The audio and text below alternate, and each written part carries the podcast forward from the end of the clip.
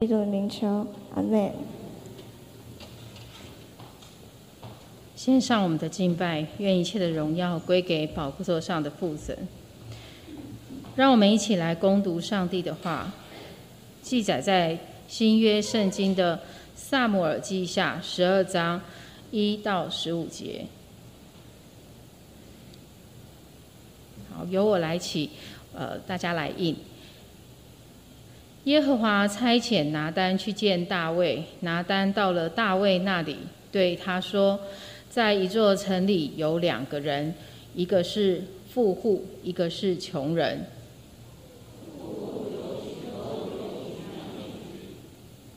穷人除了买买来养活的一只小母羊羔之外，别无所有。羊羔在他家里和他儿女一同长大。”吃他所吃的，喝他所喝的，睡在他怀中，在他看来如同女儿一样。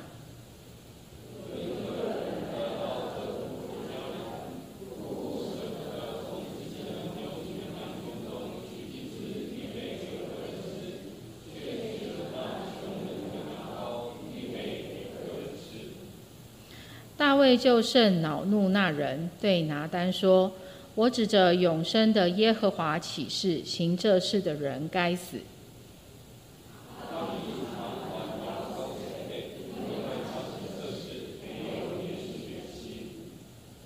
拿单对大卫说：“你就是那人。耶和华以色列的神如此说：我高你做以色列的王，救你脱离扫罗的手。”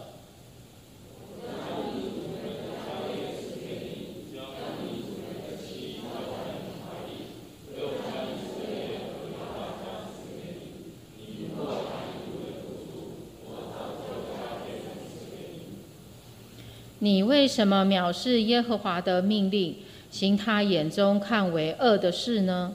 你借亚门人的刀杀害赫人乌利亚，又娶了他的妻为妻。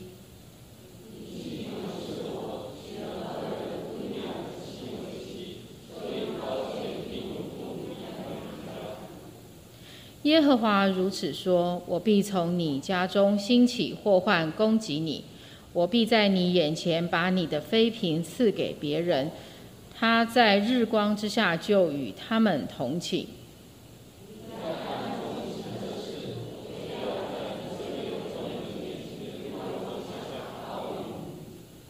大卫对拿单说：“我得罪耶和华了。”拿单说：“耶和华已经除掉你的罪，你不至于死。”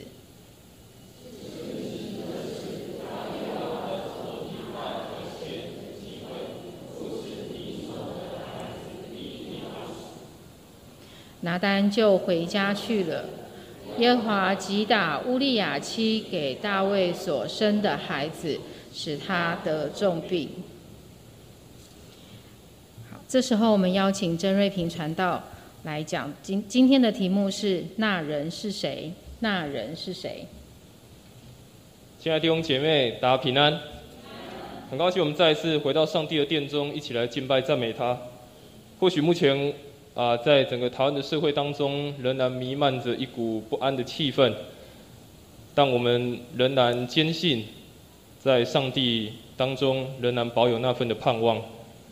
我想在上帝的盼望当中，我们才可以看到未来的出路，我们才可以看到那道光明的未来。所以在我们开始讲到之前，你也跟你左右两边前后左右的弟兄姐妹跟他祝福说，在神里面得着盼望。愿这份盼望永存在我们的内心当中。我们一起来做个祷告。爱我们的父神，我们再次来到了面前，献上我们的敬拜，献上我们满心的爱，因为你是我们所爱慕、我们所渴慕的。我们渴慕你的殿宇，渴慕来到你的面前敬拜赞美你。或许此时的外面好像有一股的风暴笼罩着、着笼罩着我们，但求主你此时就除去那样的风暴，让我们的内心是安静的。让我们的内心是倒空的，使我们可以来到你的面前，带着一颗喜乐平安的心。也求主你再次的祝福我们当中的每一位弟兄姐妹，让我们在这波的疫情当中，真的得享从主你那而来的平安以及信心。求主你特别祝福目前呃在隔离或者是染疫的这些弟兄姐妹，当他们在家中的时候，当他们在隔离的时候，主你就差派天使天军围绕在他们的身旁，用你的宝血洁净来涂抹遮盖在他们的家中，使他们的身体也得到完全的健康。也祝福今天还有一天呃在考国中会考的这些学生们，求主你与他们同在，赐给他们智慧，赐给他们体力，使他们可以完成啊人生当中这个重要的考试。也求主你带领他们前面的方向，也再次将我们早晨的敬拜交托在主你的手中，求主你来带领，也求主你悦纳。我们这样祷告，奉主耶稣的名求，阿门。在我们人生的过程当中，或许我们都有说过谎的经验，也或许我们都有想要掩盖某些事情的经验。我印象很深刻，当我小学呃国中国中二年级的时候。当我们从屏东乡下的教会回到台南都市的教会的时候，我第一次参加所谓的少年团契，因为在乡下屏东的教会根本没有所谓的年轻人这件事情，只有许许多多的小朋友，所以我一直以为教会只有主日学而已，所以一直到了国中的时候，我还在上儿童主日学，直到回到台南的时候，到了我的母会。到那个地方，我第一次知道，哇，原来有所谓的青少年团契。但其实当下我是非常抗拒的，我不想要去那个地方，我觉得那个地方对我来说是格格不入。但是我的父母一直叫我去，说你要到那边认识新的朋友，你要到教会去。但我真的很不想去，于是我就编造了非常多的谎言。有一次礼拜六的晚上七点要准备聚会的时候，我就骑着脚踏车出门，过没五分钟我就回家了。我的父母问我发生了什么事，我说我出车祸了，而且我还装的非常的严，非常的像，因为我把那个轮圈故意要把故意把它用弯，然后我父母还问我说你是撞到什么车？我还那个时候脑中想了一个特别那个当时看不太到的车的品牌，那时候我还在想说哇，那我要装哪边受伤？于是我就跟我的父母说啊，我手这边好像扭到了，所以我我爸妈很紧张，赶快拿一块药膏给我贴在手上。于是那一次我就逃过了，我没有去教会聚会。又有一次我不想去教会的时候，那次因为教会在呃一个斜坡的上面，有一次我就决定我不去教会了。后来我出门又过了五分钟我就回家了，我父母说：“哎，怎么了？”我说：“我骑脚踏车出门的时候，我的脚踏车绕链了，所以从那个长长的斜坡滑了下来。”我爸妈说：“怎么可能？”一路上都没有红灯吗？我说没有，感谢主都是绿灯。想也知道，怎么可能一路都是绿灯？一定是说谎的。希望我刚刚说这两个故事，我父母不会听到。所以有时候，当我们要编谎话的时候，我们可能就在编第二个谎。第二个谎出来的时候，就编第三个谎。第三个谎编完，再编第四个谎。于是越来越多说谎的事情，就掩盖在原本。你一开始小小的错误当中，或者是你想要掩盖某些事情而已，但却没想到越包裹越大，越说的谎越来越大，掩盖的事情越来越多，到最后只能台语叫做“瘪康”。我想当时我的父母应该知道我在撒谎，因为用常理来想，好像也不大可能。或许有时候我每次这样自欺欺人，说啊，这个别人不会知道。这个我偷偷来也没有人看见。有一部在英国非常著名的影集叫做《黑镜》，这部的影集，它当中诉说了非常多人性当中的黑暗面，用了非常多不同的角度在探讨人性的一些险恶。其中有一集当中，当中的这个男主角，他的电脑突然被骇客所害进去。所以他电脑当中有一些私密的照片流了出去，于是这个骇客他就要求这个男主角说：“如果你没有照着我所说的话去做，我就要把这一些你电脑里面的东西全部外流出去。”于是他非常的紧张，他当时陷入了一个抉择：我到底是要做这些不好的事情，还是我要保持我自己的我自己的这个呃我自己的自洁？不要让别人知道这些事情。于是，在天人交战之下，他决定了，我不要让别人发现我做的错误事情。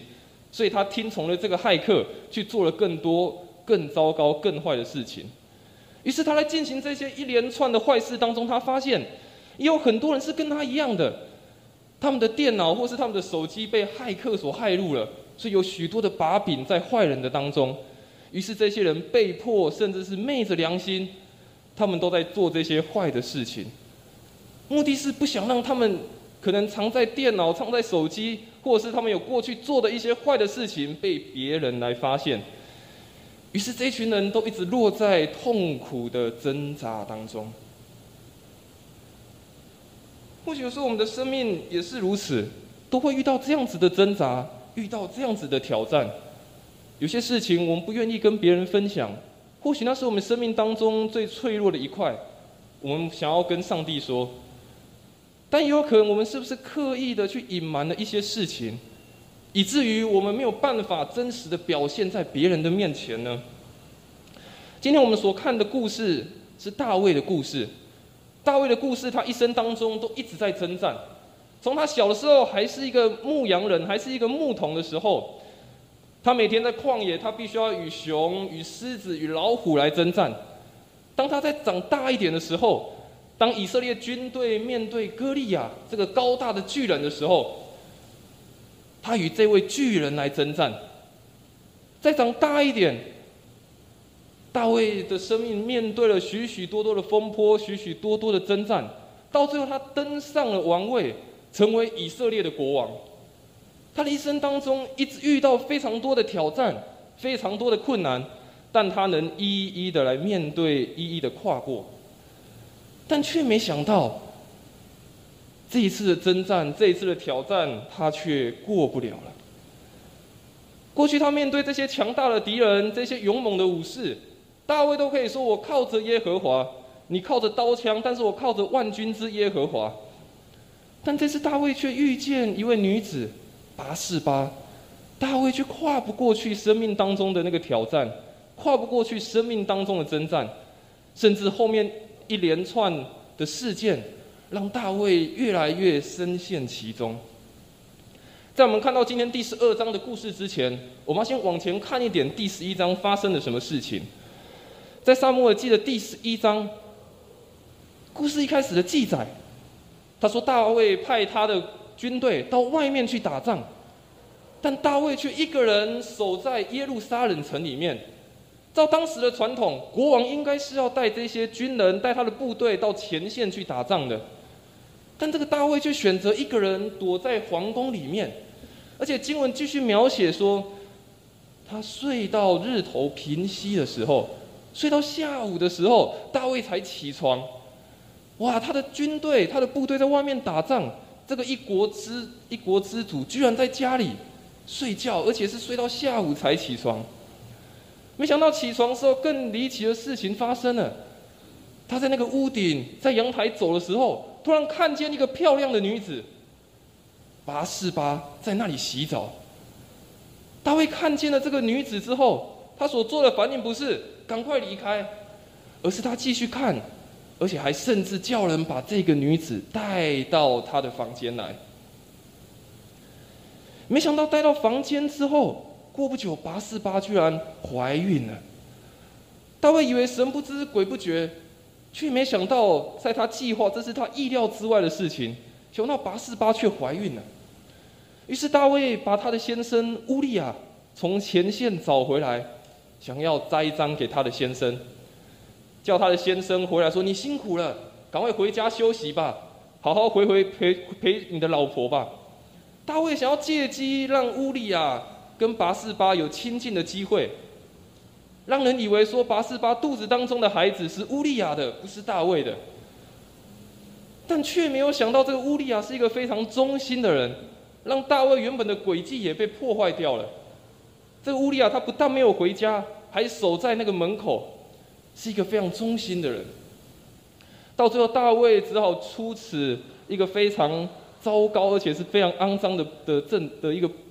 的一个策略，他把乌利亚派到前线去，让他一个人独自面对敌人，最后乌利亚战死在沙场。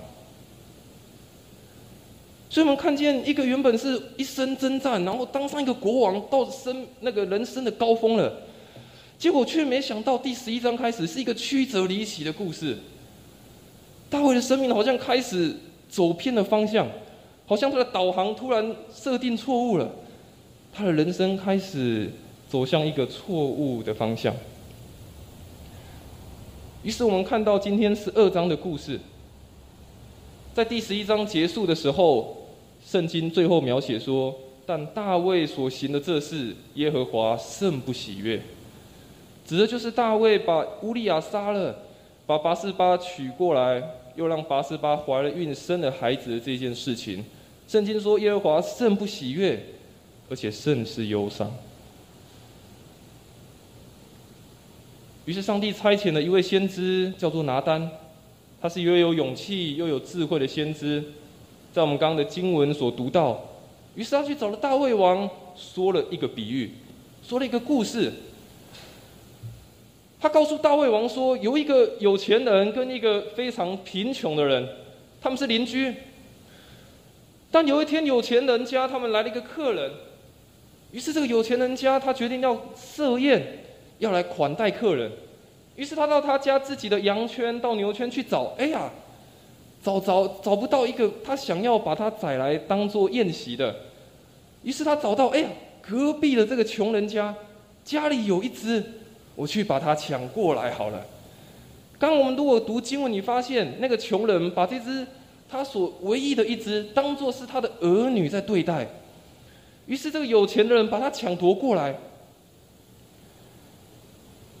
后来拿单说完这个故事之后，大卫说了一件事情。大卫就甚恼怒那人，对拿单说：“我指着永生的耶华起誓，行这事的人该死。”哇！我们看到大卫很正义耶。通常我们听到这个故事，我们会觉得这个人该死。他明明有这么多的牛羊，为什么不杀自己的牛羊，却去抢旁边那个穷人的？通常我们会想，没错啊，大卫说的好。但这个时候，拿单却对大卫说：“你就是那人。”大卫绝对没有想到。他原本是用个公正、好像一个公益的态度在看这个故事的时候，却没想到拿单却指着他说：“就是你，你就是那一个人。”于是大卫对着拿单说：“我得罪耶和华。”大卫听完这个故事，他不是反击拿单说：“你怎么可以这样说我？我是国王耶！”他反而是对着拿单说。我得罪了耶和华。我想大卫一生征战的故事，不是只是圣经的故事，也可能是你，可能是我的故事。特别是内心的征战，总是来的措手不及。大卫的故事不是只有在圣经当中，有可能是你，也有可能是我。特别在我们内心当中的挣扎，内心当中的征战。总是来的措手不及。今天的题目叫做“你就是那人”，那人是谁？好像在说大卫，但其实也是在给你、给我的一个提醒。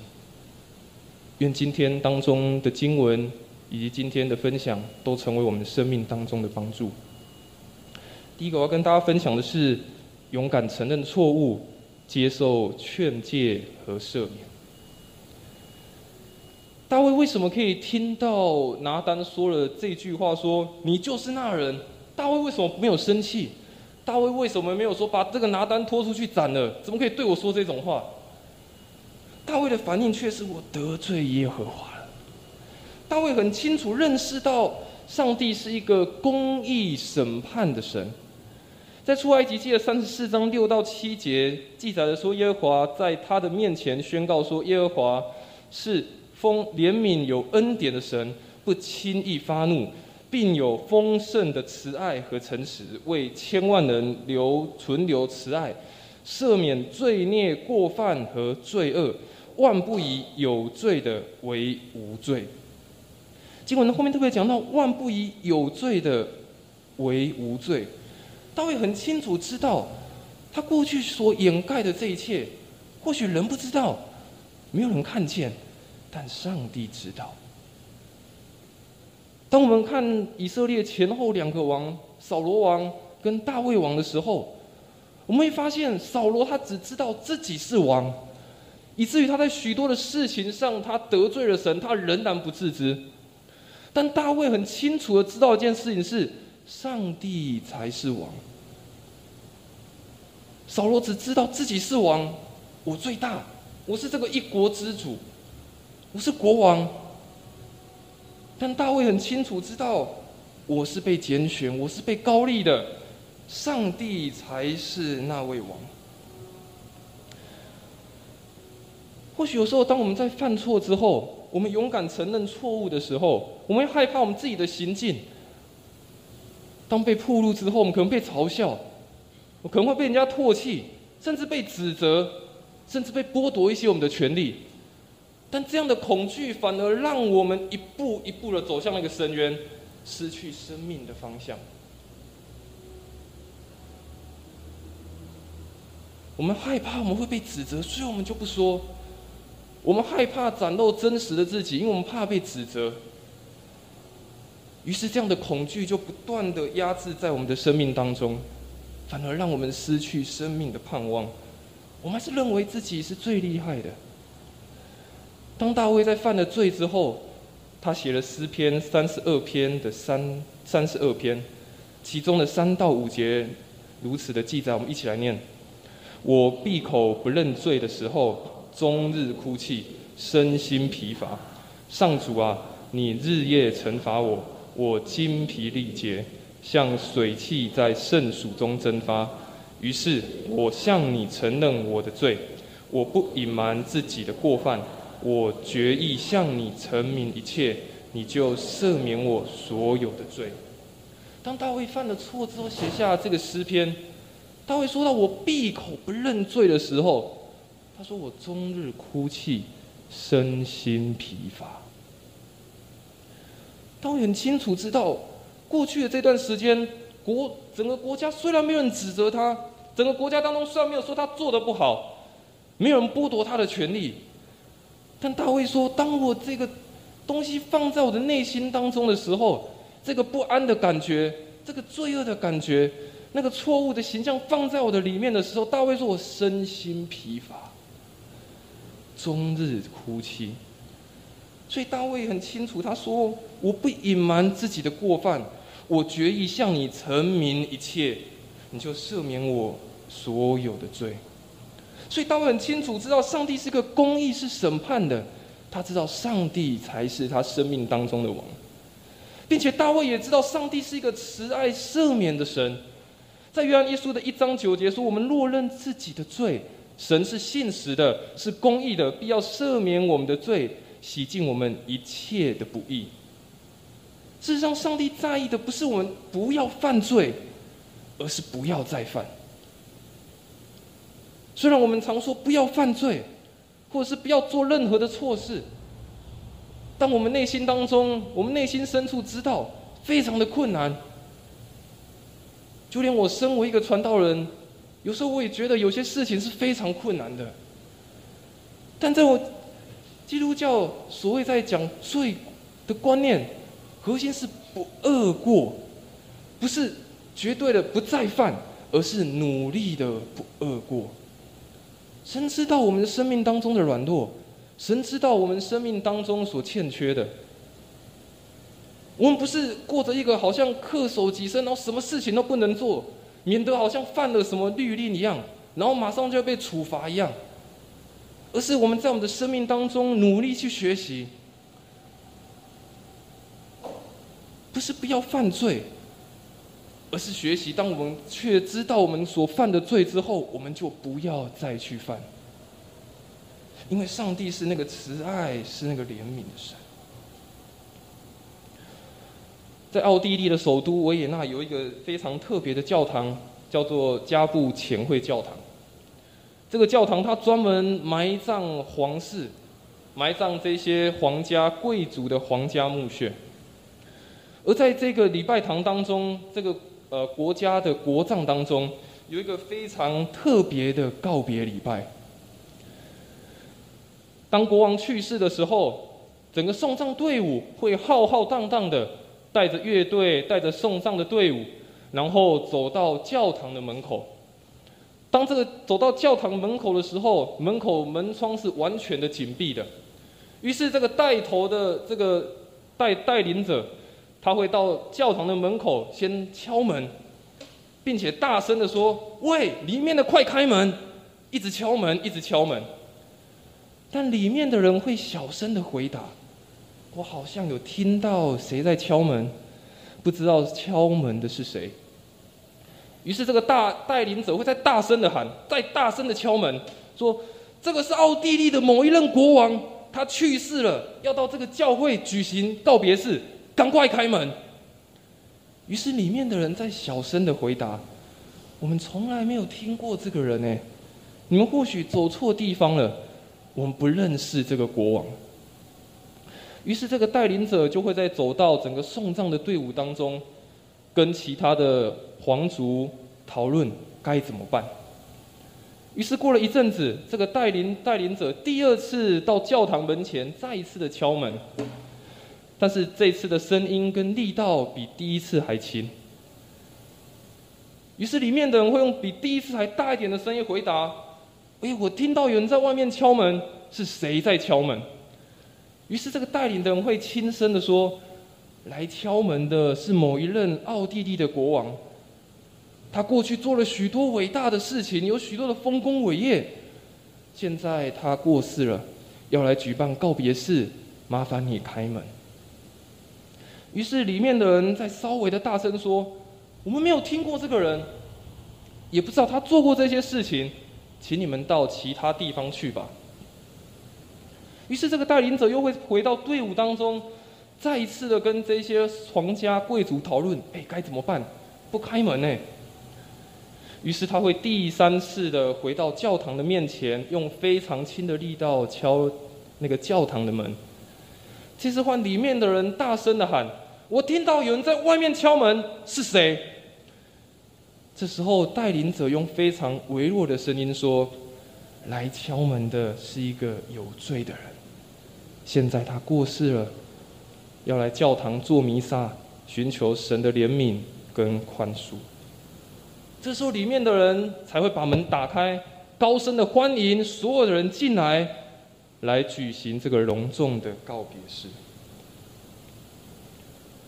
在这个特别的告别礼拜当中，我们发现一开始这个国王的送葬队伍大声朗朗的说：“赶快让我们进去，这个伟大国王要进去了。”但里面的人却说：“我不认识他，他是谁？”于是我们看见他声音越来越微小。到最后说，这个人是一个有罪的人，连他是国王都没有说了，连他做过什么丰功伟业都没有说了，他只说要来寻求上帝的怜悯和宽恕。我想，所有被歌功颂德的伟大人物，在上帝的眼中都是个罪人，无论是我们刚刚看到奥地利的这个传统，或者是大卫，或者是我们自己的生命。在上帝的眼中，我们同样都是个有罪的人。当我们的生命与上帝面对面时，如果想要获得宽恕或怜悯，除了谦卑，在上帝的面前，没有其他任何的途径。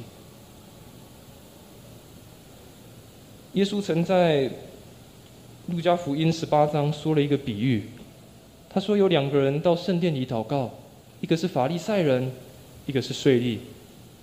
这个法利赛人，他自言自语的祷告说：“神啊，我感谢你，我不像那个税吏一样，我不偷不抢，我每个礼拜进食祷告两次，我得到了全部都十分之一奉献。但另外一个税吏却远远的站着。经文说他连举目望天也不敢，只敢捶着胸说：神啊，怜悯我这个罪人。耶稣说。”这个人回家去，比那人倒算为义了。耶稣说：“那个税吏在上帝的眼中更被看为义。”耶稣最后做一个结论，他说：“因为凡至高的必降为卑，自卑的必升为高。”至高的必降为卑，自卑的必升为高。所以，生命当中最有力量的人，反而是愿意深刻悔改的人。生命当中最有力量的人，不是那些英勇的武士，不是那些所谓的成功的人士，不是那些我们看见所羡慕的对象。真正一个生命有力量的人，是愿意深刻悔改、深刻知道上帝在他生命当中作为的人，愿意勇敢承认生命的错误，接受劝勉，也得着赦免。一个非常出名的。神学家卡尔巴，他说：“当我们都在谈论我们的德性的时候，我们是竞争者；但是当我们承认我们的罪过的时候，我们才可以成为弟兄姐妹。”他说：“如果每一个人都在谈我我自己有多好，我做了什么事情，我拥有什么，那这样每一个人只会成为竞争者，永远只会比较我做了多好，我有什么东西，你没有什么；我做了什么好事，你做了什么坏事。”但是唯有我们愿意承认我们自己是不完全的，唯有我们承认我们自己是不完美的，我们才有可能成为弟兄姐妹，我们才有可能在上帝的面前再一次被称为是神的儿女。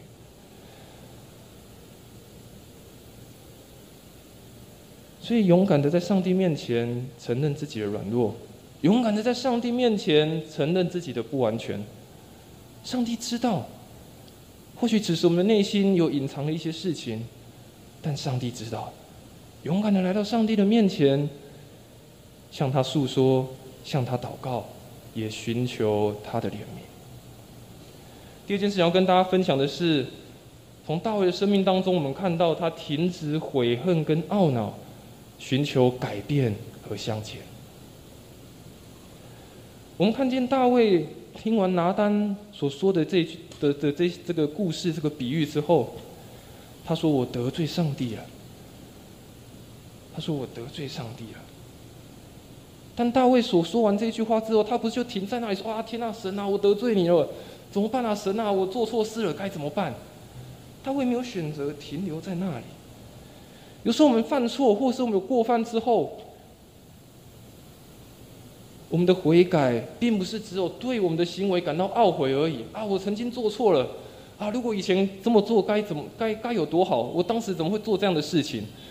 悔改并不是只有感到懊悔、懊恼而已，我们还需要有一个可以胜过的能力，我们还要需要一个胜过的力量。圣经当中常在讲到悔改这两个字，事实上指的就是一个心思意念的回转。如果我们只是停留在懊悔的话，我们永远还是在看生命当中的问题。我们还是永远在看我自己有多不好，永远在看我自己永远犯了什么错。但是当我们真的悔改的时候，我们把心思意念放在上帝的身上的时候，我们的眼光才会被调整，我们才可以真的得着那样子得胜的能力。或许有些人在犯了错之后，一生都在懊恼当中度过。或许这份懊恼时不时就在你生命当中。有时候，在你最成功、最得意的时候，冷不防又突然刺了你一下。有时候，我们让这样的懊恼、让这样的忧伤不断侵扰我们的生命，甚至不断对自己的控告、不断对自己定罪，以至于没有办法重新开始一个新的生活。有时候，我们可能就停在那个懊悔当中。然后一直控告自己，我怎么这么糟糕？我当时怎么做那个决定？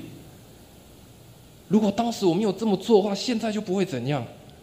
有时候我们常常对这样对自己发出这样的控告，让自己辖制在这样的定罪当中，以至于我们没有办法重新开始。真正的一个悔改，不是停在懊悔当中。当大卫。听完拿单所说的这一串的比喻之后，大卫写了另外一个诗篇，在诗篇的五十一篇，我们一起来念这段六到十节的经文。你所喜爱的是内里诚实，你在我隐秘处必使我得智慧。求你用牛膝草洁净我，我就干净；求你洗涤我，我就比雪更白。求你使我得听欢喜快乐的声音，使你所压伤的骨头可以踊跃。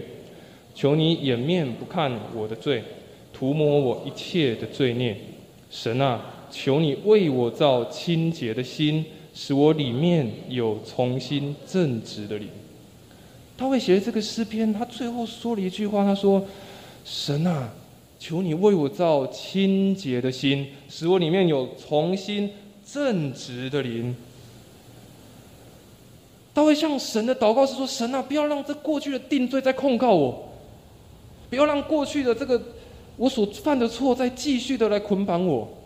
神啊，为我造一颗重新正直的灵，有一颗清洁的心。”他会很清楚知道，不要让这样的过犯继续侵扰他的生命。会很清楚知道，他回到上帝的面前，寻找人生新的方向。特别当我们犯错的时候，还会跟另外一个好朋友一起出现。当我们做错事的时候，另外一个好朋友叫做羞耻感。特别当我们犯错的时候，就会产生某些的羞耻感，我们会觉得不好意思，我们会觉得不敢面对人。我们会觉得不好意思跟别人说，但是这份羞耻感常常就会告诉你，你要背负着一个沉重的事情，常常就控告你说你不好，你非常的糟糕，你做什么事都做不好，你就是这么的糟。或许在我们犯错之后，我们觉得得到赦免了，认罪了，但我们却没有正视生命当中还有另外一件事情。就是这份羞耻感一直伴随着在我们的生命当中，所以大卫做了这样的祷告，说：“神啊，给我一个重新正直的灵，清洁的心。”曾经我读过一本书，这本书叫做《羞耻与恩典》。这本书的作者在他的序言当中，他说到：“当我们持续觉得自己是不被接纳的，生命是不配的，以及没有成为别人觉得我们应该成为的那个好人。”或者生命当中的许多不确定的重担，阻碍了我们为着生命的美好而感恩，并且削弱了我们生命当中的喜乐。他说：“这种羞耻感有时候是一种原始的感觉，会让我们觉得对其他的事情都褪色了，影响着我们对生命当中和其他人跟其他事情的感受。有时候我们发现自己错了。”但这份的感觉却一直围绕在我们的生命当中。在这本书当中，其中他说到，或许这些控告，特别在犯错之后，可能会产生这样的意念。他说：“有时候我觉得我自己是个骗子。”他说到：“如果我觉得仰慕我的人或喜欢我的人真的认识我，他们可能会轻视我。”我觉得我的能力不足，甚至我觉得我没有办法符合别人给我的期望。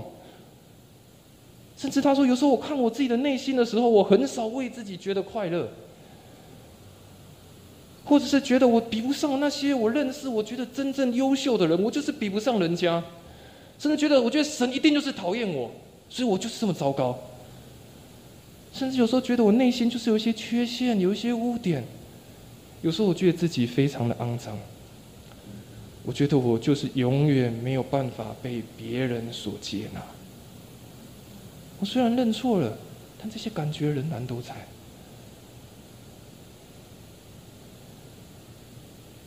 耶稣在约翰福音当中遇见了一个妇人，这个妇人她行淫，于是被众人拉到外面来。众人喊着说要定他罪，要拿石头丢死他。对于这个女人来说，内心当中满腹的羞耻、满腹的紧张，也一定有满腹的失望。但耶稣告诉旁边的人说：“如果谁没有罪的，你可以先第一个来丢这个女人。”于是经文的描写，旁边的人一个一个的离开了。到最后只剩下这个女人以及耶稣。耶稣告诉他说：“我也不定你的罪，去吧，从此不要再犯罪了。耶稣告诉他，不仅是说他生命当中的罪恶不要再犯了，另外一件事情也告诉他说，你是被接纳的。你生命当中那份羞耻感，你觉得没有人爱你，没有人懂你，你觉得神离弃你了，那一切都是假的。你是被接纳的，你是被爱的。当别人说你不够好的时候，当别人说你是很糟糕的时候，你要知道，神爱你，上帝接纳你。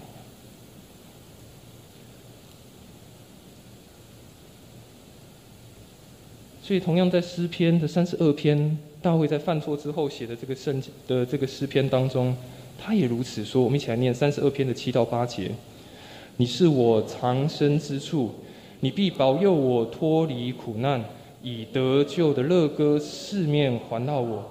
我要教导你，只是你当行的路。我要定睛在你身上，劝诫他会向神再次说：“你是我的藏身之处。”你必保佑我脱离苦难，得救的乐歌四面的环绕我。而且他说到要指示当行的路，他会很清楚知道，不要再让这份的控告、这份的羞耻继续在他的生命当中。用神得救的乐歌来围绕他，定睛在上帝的身上。当我愿意忘记背后的时候，继续向前，才可以找到生命的方向，不是被过去的失败所困住。使徒保罗他过去的生命，他是一个罪魁的生命，他自己说我是罪魁中的罪魁。他过去犯了许多的错误，但他却仍喜欢说他自己的错，喜他喜欢说他过去所犯的一切的罪恶的事。所以保罗也在腓立比书三章十三到十节，他也说：“弟兄们，我不是以为自己得着了，我只有一件事，就是忘记背后努力面前的，向着标杆直跑，要得神在基督耶稣里从上面招我来得的奖赏。过去成为过去，犯错的已经成为犯错了，但生命的重点在于忘记背后。”继续的向前，停止懊悔，停止悔恨，停止控告自己，而是寻求改变和前进。最后，在新约使徒行传十三章二十二节，如此的描述大卫。他说：“我寻得耶西的儿子大卫，他是合我心意的人，凡事要遵行我的旨意。”大卫在认罪之后，我们看到刚的经文后面的效应还在。大卫没有因着他认罪，他就不用受任何的惩罚。如果看十二章的后面，你发现到最后，他的惩罚是他的儿子要死。大卫还是承担罪的后果，没有因着他认罪，他的生命也就一帆风顺。如果你继续往后面看，后面是一串的混乱，家庭的混乱，国家的混乱，大卫生命一连串的风暴。但是他知道，他生命是被接纳的，他知道谁在他的生命当中做王，他知道谁在带领他生命当中的方向，也因此圣经在说他是合神心意的人。他犯罪的事实仍然存在，他做错的事情仍然存在，但圣经仍然描写他是一个合神心意的人，在于他勇敢的认错。也在于他停止他生命的懊悔，不是只有在悔恨、控告当中，他愿意继续的前行，面对生命当中的每一个风浪、每一个挑战。亲爱的弟兄姐妹，或许此时你的心中也有这样一份说不出来的秘密，或许也有一份是可能别人对你的控告，也有可能是别人对你的定罪。也有可能是你从你自己而来，一直辖制你自己的一些言语、一些思想。但愿神真的帮助我们，从今天起，我们停止这样子的悔恨，停止这样子的定罪跟控告，使我们的生命再一次有一个新的活路。也来到神的面前，再一次真实的悔改，来到神的面前，再一次的向他认罪，向他祈求，使我们知道我们的生命虽然不配，但是是得偿满满的恩典的。那人是谁？不仅是大卫，可能是你，也可能是我。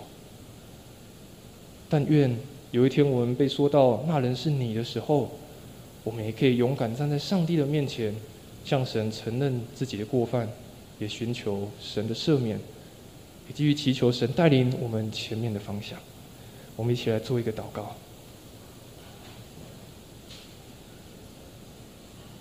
爱我们的父神。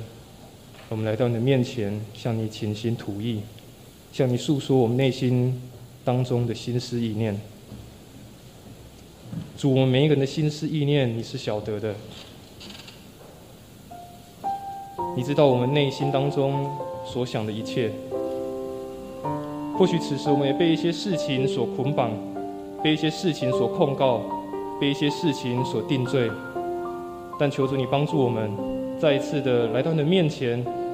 向你认罪，也向你祈求你的怜悯，也帮助我们不在最终打转，不在我们让我们不再停在那样的悔恨跟后悔当中，让我们学习勇敢的向前，看见前面你为我们开一条更美好的道路，将我们每一个人交托在主你的手里，求主你来帮助我们，我们这样祷告，奉主耶稣的名求。